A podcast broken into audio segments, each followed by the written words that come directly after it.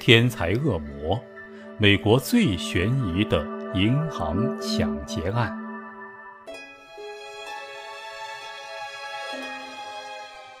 今天说的是一个真实的银行抢劫案。这个惊天奇案已经被美国电视台拍成了犯罪纪录片《天才恶魔》。案件发生在二零零三年美国的宾夕法尼亚州。一个当地送披萨的外卖小哥布莱恩·威尔斯接到了订餐电话之后，按照顾客的指示开车去送披萨。可是四十分钟以后，他却出现在了当地的一家银行里，而且当时手持一根手杖，衣服也奇怪地鼓了起来。到了银行里面，他向工作人员递上一张纸条，上面写的是：“给我二十五万美元现金。”接着，他撕开衣服，顿时露出了挂在脖子上的炸弹。银行工作人员吓坏了，赶紧把仅有的八千多美金全都递给了他。拿到钱之后的布莱恩又顺手拿起柜台上的一根棒棒糖，不紧不慢地跳上车走了。案发十五分钟之后，当地警方在一个停车场抓住了他。他向警方高喊：“我是被逼的，他们用枪指着我的头，让我带上了炸弹，是他们让我去抢银行的。”就在这个时候，布莱恩突然开始紧张起来，他求助周围的警察：“你们赶紧帮忙，帮我把这个炸弹搞下去，它快要爆炸了！我没有骗你们。”但是这个时候，警方的拆弹专家正在赶来的路上，现场其他警察不敢轻举妄动。就在双方僵持的时候，炸弹“砰”的一声爆炸了，布莱恩应声倒地，他的胸口被炸弹撕裂，当场死亡。警方后来在他车里搜到的，他手持那把手杖，竟然是一把自制的长枪。除此之外，他的车上还有一份长达九页的所谓藏宝图。上面写满了布莱恩要遵循的路线和指令。警方发现啊，布莱恩脖子上的炸弹设计精巧，而这个藏宝图上的指令更是细致入微。显然，这个幕后主使是非常周密的策划了这起案件。但是，令人不解的是，在抢劫银行的时候，这个布莱恩显得十分镇定。甚至啊，还不紧不慢地吃起了棒棒糖。就算是被他人逼迫，但是他也太放松了吧。而且，按照这个藏宝图上的指示，需要经过七个站点才能找到钥匙，这样他才能打开脖子上的炸弹。不过，警方花了好几个小时，最后才来到了一个废弃的卫星基站，但是在那里却一无所获。花费的时间也远远超过了炸弹定时的时间，也就是说，布莱恩自从带上那个炸弹之后就没有了生还的可能，这是一个不可能完成的寻宝任务。案件迷雾重重，除了一把长枪和一张藏宝图之外，没有任何其他线索。然而。就在此案一筹莫展之时，另外发生的一起离奇命案却引起了警方的注意。就在这起炸弹抢劫案发生后的第二个月，警方又接到了一个叫威廉男子的报警，他声称自己替朋友马乔丽隐瞒了一起谋杀案，并把死者尸体藏在了自家的冰柜里。警方接到报警之后，迅速赶到。结果发现，他家的冰柜里确实有一具尸体，马上抓捕了他。还有他说的他那个朋友马乔丽。后来经过调查呀，冰柜中的死者正是当地小镇上失踪的一个居民，叫基姆，而这个基姆正是马乔丽的前任男友。这就说到这个马乔丽了。马乔丽现在虽然年龄大了，但是想当年那可是一个美女啊。年轻的时候才貌双全，不仅参加过选美，还有三个硕士学位。所以啊，这事儿一说出来，谁都不敢相信他会和凶杀案有关。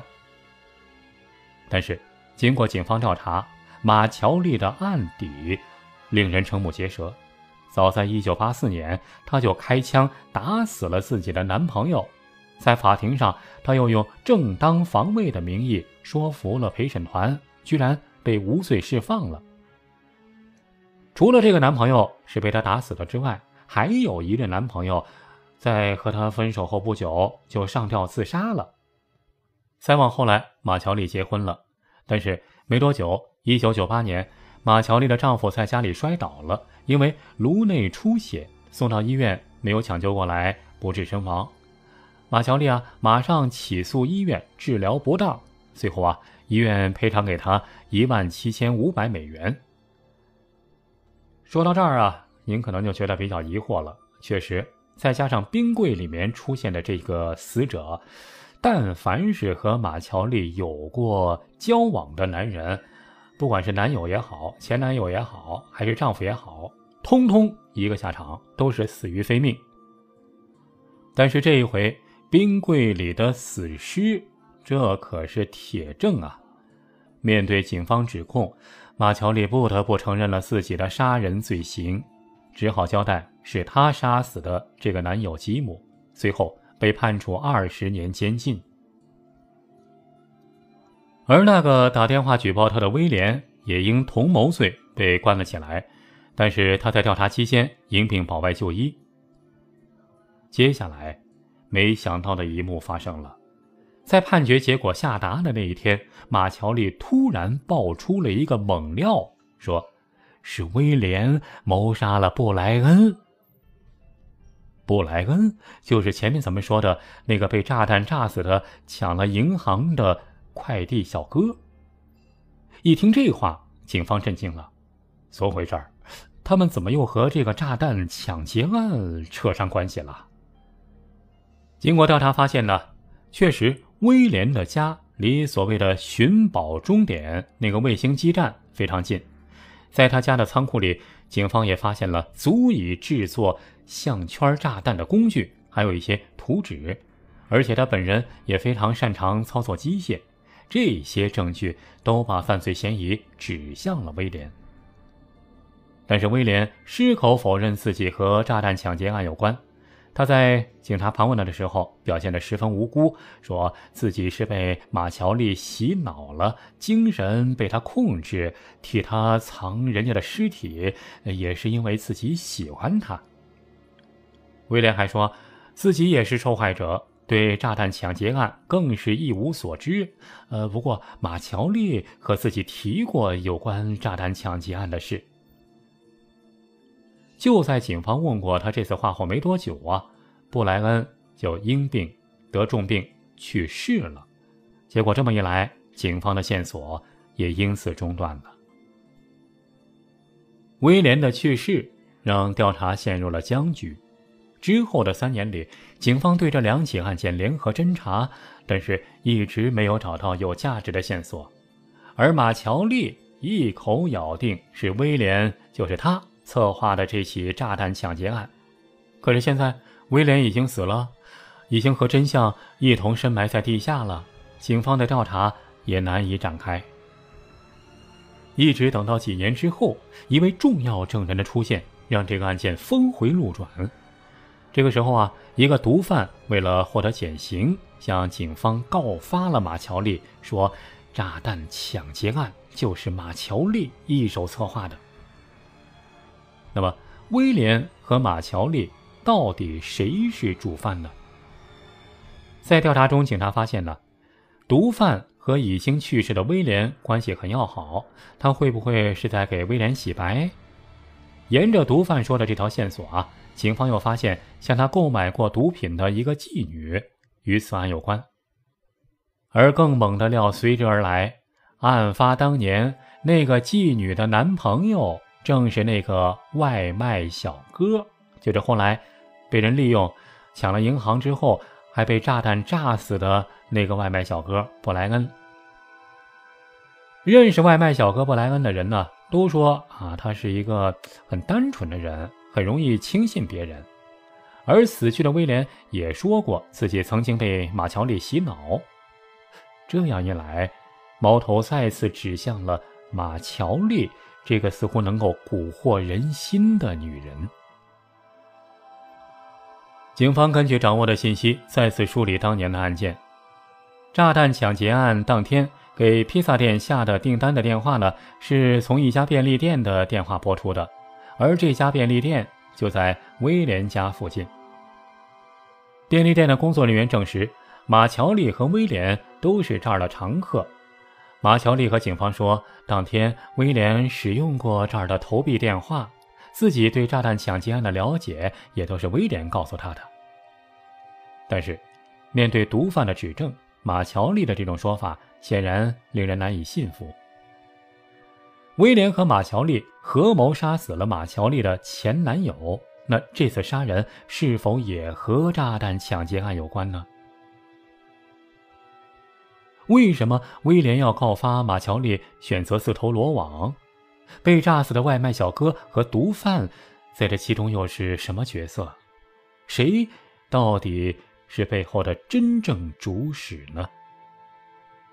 整个案件一直是疑点重重，但是马乔丽和威廉无论谁是主谋，两个人都和这起炸弹抢劫案有着撇不清的关系。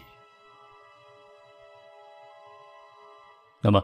如果威廉是罪犯，马乔丽就是无辜的吗？并不是，这个女人身上有一种神奇的力量，带着危险的蛊惑，就连 FBI 探员都说，第一次见到她，自己就情不自禁地想起电影《沉默的羔羊》里面那个善于玩弄人心的汉尼拔博士。虽然威廉死了。但却有越来越多的证据和证人出来指认是马乔丽参与到了抢劫案中，而且就是主谋。对此，马乔丽始终不肯承认，而警方也找不到证据来定案，所以关于谁是主谋，最终没有论断。最后啊，马乔丽于二零一七年死在监狱中。关于他和威廉究竟谁才是这起案件的主谋，已经成了解不开的谜。马乔丽和威廉这两个人如同摆了个迷宫，让警察还有这部纪录片的导演在里面兜兜转转了十五年，结果却被告知这个迷宫没有出口，而迷宫的制造者此刻。可能正在另一个世界嘲笑着被玩弄的众人，真的就像这部纪录片的名字一样，天才恶魔。